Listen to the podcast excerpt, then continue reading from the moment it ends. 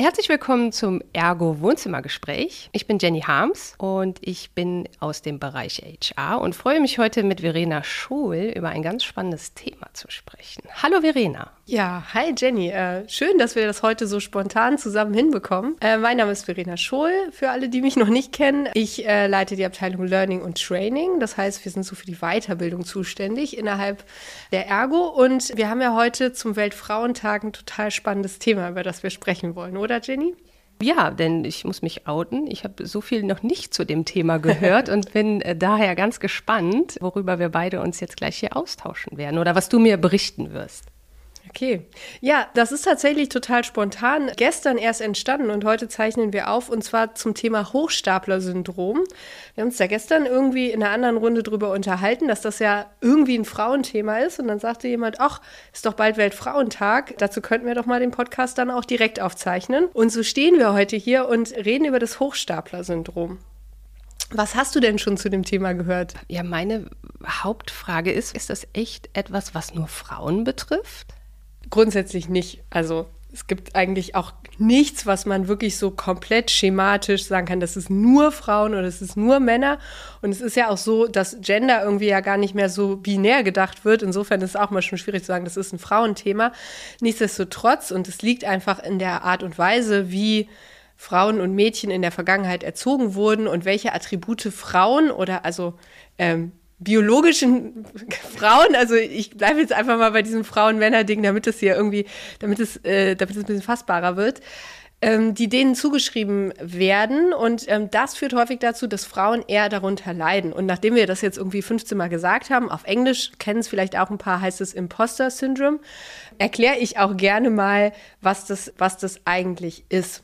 Es ist so, dass es ähm, Menschen gibt, die ähm, dazu neigen, sich als Hochstapler zu fühlen. Also das sind meistens Menschen, die sehr viel erreichen im Leben, die auch viel dafür tun, die immer 110 Prozent geben, die total ambitioniert sind und die trotzdem das Gefühl haben, dass sie eigentlich nicht gut genug sind und die sich auch zum Beispiel, wenn sie beruflich erfolgreich sind, immer fragen, ob sie das eigentlich verdient haben. Also ob sie ihren Erfolg sich wirklich hart genug erarbeitet haben.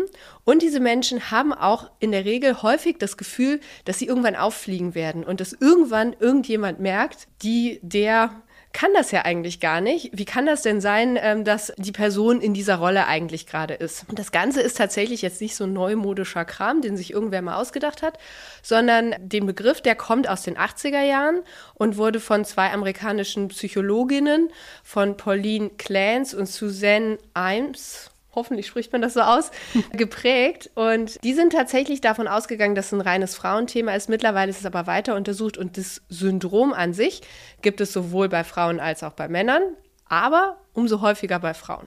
Okay, wie erkennt man es? Also klar, man merkt ja selber vielleicht, ja, ich fühle mich jetzt hier nicht als Experte oder so, aber es ist ja jetzt, sage ich mal, etwas, wo man nicht so wirklich offen drüber sprechen würde, wenn man ehrlich ist. Oder? Naja, also tatsächlich gehört das, glaube ich, zu, zum Problem, dass man nicht so offen drüber spricht. Also es gibt so ein paar Kriterien, an denen man erkennen kann, dass man dazu neigt. So, und das wäre zum Beispiel, dass man oft das Gefühl hat, nicht gut genug zu sein. Also dass man so denkt, boah, das mache ich jetzt echt nicht gut genug. Also bei mir persönlich, ich habe immer das Gefühl, nicht gut genug zu sein, wenn ich den Kuchen beim Kuchenbazar vom Kindergarten abgebe. Meiner ist immer irgendeine Backmischung und ich bin total stolz, dass ich auch das noch geschafft habe und trotzdem, da stelle ich den da ab und denke so, Mist, meiner leicht angebrannt, innen noch fast roh. Und dann stehen da so Kuchen, wo ich so denke, so, oh, hoffentlich hat keiner gesehen, dass ich diesen da abgestellt habe. Also, ich meine, das sind jetzt Kleinigkeiten, aber. Begegnet einem also auch im Privaten. Ist jetzt nicht nur ein Jobthema. Nee, auf keinen ne? Fall. Okay. Wobei dazu muss ich erzählen, den besten Hack für Kuchen, für alle Mütter, die zuhören und dieses Kuchenproblem haben, hat mir letztens eine andere berufstätige Mutter, Geschäftsführerin, auch super erfolgreich, erzählt. Und zwar hat die den nämlich von einer guten Freundin bekommen und die hat gesagt, naja, wieso stresst du dich eigentlich so mit dem selber Kuchen machen und es ist eh nie gut genug? Kaufst du Koppenrad und Wiese Benjamin Blümchentorte, kratzt oben das Benjamin Blümchen Gedöns ab. Den Hack habe ich schon gesehen. Dann Kann man gut mit zaubern. Ne? Einmal rechts dagegen schlagen, einmal links dagegen schlagen, damit er nicht ganz so perfekt aussieht. Oben ein bisschen Smarties drauf, fertig. Ich habe heute mal eine Torte mitgebracht. Also nur für alle, die vielleicht auch manchmal das Gefühl haben, beim Kuchenbacken nicht gut genug zu sein. Das Zweite, was das zeigen kann, ist, dass man immer mehr als 100 Prozent gibt und auch immer mehr tut, als andere von einem erwarten, weil man einfach so diesen internen Antrieb hat.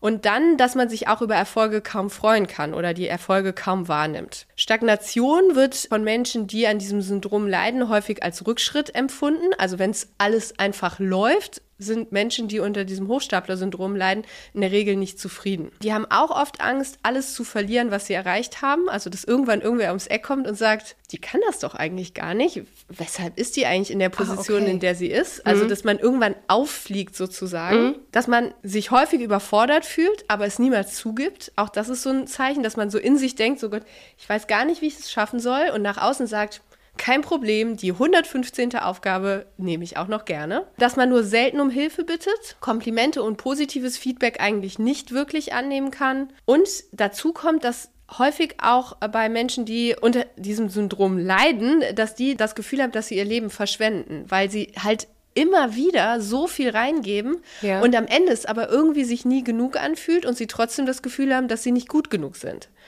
Und dann kommt noch dazu, dass andere einen in der Regel kompetenter wahrnehmen, als man sich selbst wahrnimmt. Gut, Selbstbild, Fremdbild ist ja immer so eine Sache. Ja, kann ja auch in die andere Richtung schief gehen. Genau. Ne? Aber, ähm, aber jetzt bei Menschen, die, also bei diesem Thema ist es so, dass sich andere einen kompetenter wahrnehmen, als man sich selbst wahrnimmt. Und wenn man das jetzt alles mal so zusammennimmt, dann ist es was, was klassischerweise eher Frauen betrifft. Weil ich glaube persönlich, es ist anerzogen, dass man Mädchen immer eher so ein bisschen Klein hält? Klein hält, unterordnet, immer nett, angepasst, lieb bei Jungs, ja, ist halt ein Wilder, ne? Also ich Stimmt. glaube auch, dass sich das total Räuber. ändert. Ich erlebe das jetzt bei meiner Tochter gar nicht so und ich glaube allein schon das Bewusstsein, das heute super viele Eltern haben, dass, dass das halt einen Unterschied macht, wie man erzieht und ob man jetzt äh, Mädchen und Jungs anders erzieht, dass das dann auch im Leben nachher für die, für die Kinder einen Unterschied macht. Das führt einfach dazu, dass das, sich das hoffentlich ein bisschen auflöst. Nichtsdestotrotz gibt es ja Menschen, die vielleicht nicht, das waren jetzt zehn Kriterien, die ich da eben runtergebetet habe, die vielleicht sich das eine oder andere Mal so fühlen, wie, wie ich das da gerade beschrieben habe, hm. und dann ähm, denen es damit nicht gut geht. Da finde ich es eigentlich, und deshalb finde ich es auch wichtig, über das Thema zu sprechen, super hilfreich zu sagen, okay, du bist nicht falsch, du machst doch nichts falsch, du gibst total viel und andere erkennen das auch total an, trotzdem geht es dir damit nicht gut. Das ist ja eine Erkenntnis, oder auch zu wissen, man, dass es vielen so geht. Ne? Genau. Also das ist ja schon nochmal, also ich finde, wenn man so den Eindruck hat, naja, irgendwie funktioniere ich hier jetzt gerade nicht so richtig oder das, was ich mache, ist nicht gut genug. Da gibt es aber auch andere Menschen, denen es ähnlich geht, dass man vielleicht ein Bewusstsein dafür auch schafft, dass vielleicht mehr drüber gesprochen wird. Oder ja. ne, ich stelle mir das jetzt einfach im Berufsleben vor, wie, wie gehe ich mit solch einer Person um, wenn ich bemerke, mir begegnet solch ein Mensch? Ja, also positiv bestärken, würde ich sagen, ist natürlich immer gut. Ich erlebe das häufiger, wenn ich jemandem ein Kompliment mache. Also gerade bei Frauen gerne so. Also jetzt mal was ganz Äußerliches. Tolles Kleid hast du an. Die Standardantwort ist, äh, ah, das ist was ganz Altes, was ich hinten im Schrank gefunden habe. Tatsächlich kenne ich das total gut, weil in der Regel, wenn mir jemand sagt, dass sie, du siehst aber heute schick aus, dann habe ich auch mal so. Und ich habe mir das jetzt ganz bewusst vorgenommen. Das würde ich auch jedem raten, der impulshaft ein Kompliment immer klein macht, einfach mal sagen, Dankeschön. Es reicht. Also man muss das nicht rechtfertigen, man muss nicht sagen. Ich fühle mich gerade ertappt.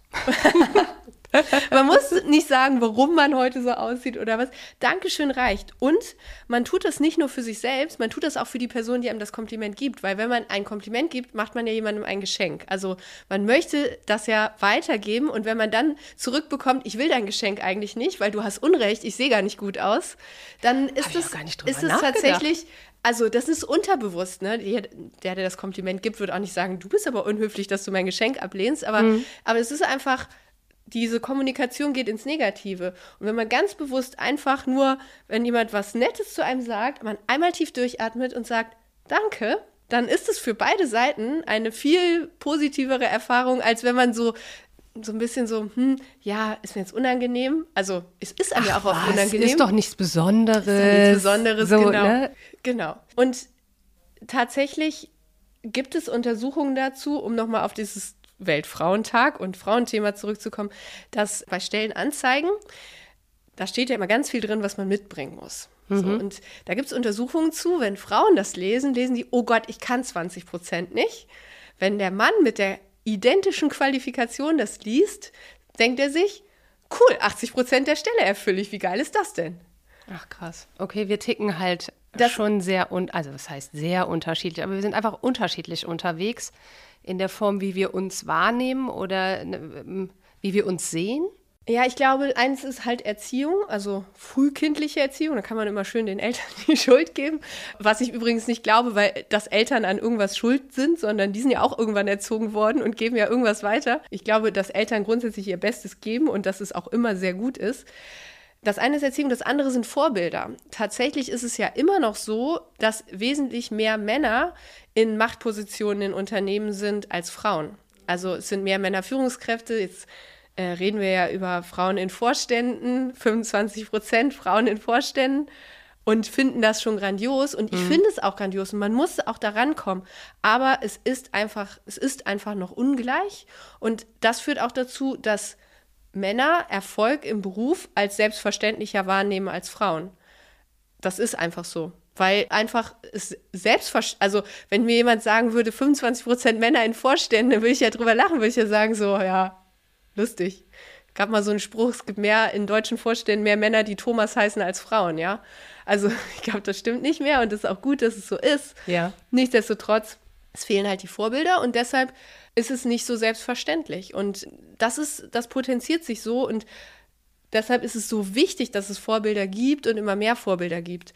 Ich war mal bei einem, bei einem Training als Teilnehmerin, da ging es auch um Women in Leadership. Und da äh, sagte die Trainerin, die auch eine sehr erfolgreiche Frau, und wir hatten dann ganz viele erfolgreiche Frauen da erlebt, Kamingäste und tolle Menschen, die wirklich, wo man so gedacht hat, wie cool sind die denn, so wäre ich auch gerne. Mhm. Und dann sagte die so, ja, Mädels, aber ihr dürft eins nicht vergessen. Frauen im Berufsleben in Führungspositionen ist seit knapp 50 Jahren ein Thema. Männer in Führungspositionen gibt es seit der Industrialisierung. Ihr könnt die Zeit dazwischen nicht in drei Jahren aufholen. Das kann keiner. Es ist umso wichtiger, mhm. dass wir, dass man halt dranbleibt und dass so dass wir jetzt Women Empowerment ähm, halt auch ein wichtiges Thema ist und dass wir versuchen, das auch anzuschieben mit allen Mitteln. Aber es braucht halt einen langen Atem. Es wird nicht innerhalb von drei Jahren gelöst sein. Mhm. Aber vielleicht, also ich hoffe immer auf die Generation meiner Tochter. Vielleicht ist, für mich ist es eigentlich selbstverständlich zu arbeiten und Mutter zu sein. Vielleicht ist es für die, muss die schon gar nicht mehr drüber reden. Also, also ich finde, äh, ne, wir sind beim Weltfrauentag, ne, denkt man natürlich auch an Diversity. Und ich finde, das ist ja auch etwas, also zu meiner Zeit hat man da nicht so drüber gesprochen. In der Schule. Ne, das hat ja heutzutage auch schon ein ganz anderes Bewusstsein bereits auf der Ebene. Ja. Und ne, von daher glaube ich schon, dass das ja in ein paar Jahren dann nochmal ganz anders aussehen könnte. Ja, ich glaube das auch. Ich kann mich noch erinnern, als ich Abitur gemacht habe, ich habe Deutsch-LK, da war das Thema Schüler und Schülerinnen. Also da, da ging das los irgendwie mit dem, dass man überhaupt über Schülerinnen nachgedacht hat und mhm. wie schreibt man das.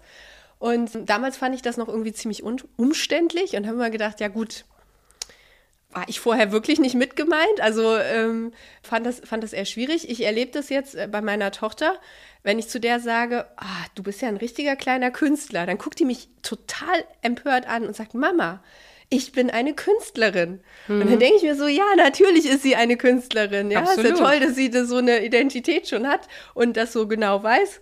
Super. Und ich ertappe mich, obwohl ich eigentlich immer behaupten würde, ich habe einen sehr bewussten Umgang mit Sprache dabei, dass ich mein eigenes Kind falsch anspreche. Weil es für mich nicht selbstverständlich ist, für sie aber schon. Genau. Und das zeigt halt einfach, dass, dass es weitergeht und das finde ich super. Genau.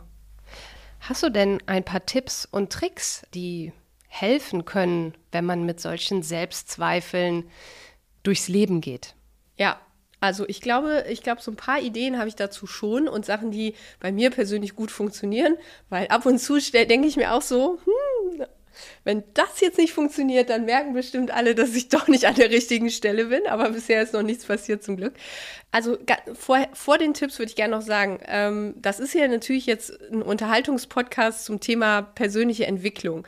wenn jemand das hört und das Gefühl hat, dass er wirklich Unterstützung braucht, dann wird dieser Podcast nicht reichen. Dann muss man sich professionelle Unterstützung einfach holen mhm. und sich beraten lassen. Und hier geht es einfach nur darum, Bewusstsein dafür zu schaffen, dass es, ähm, dass es sowas wie dieses Hochstapler-Syndrom halt gibt.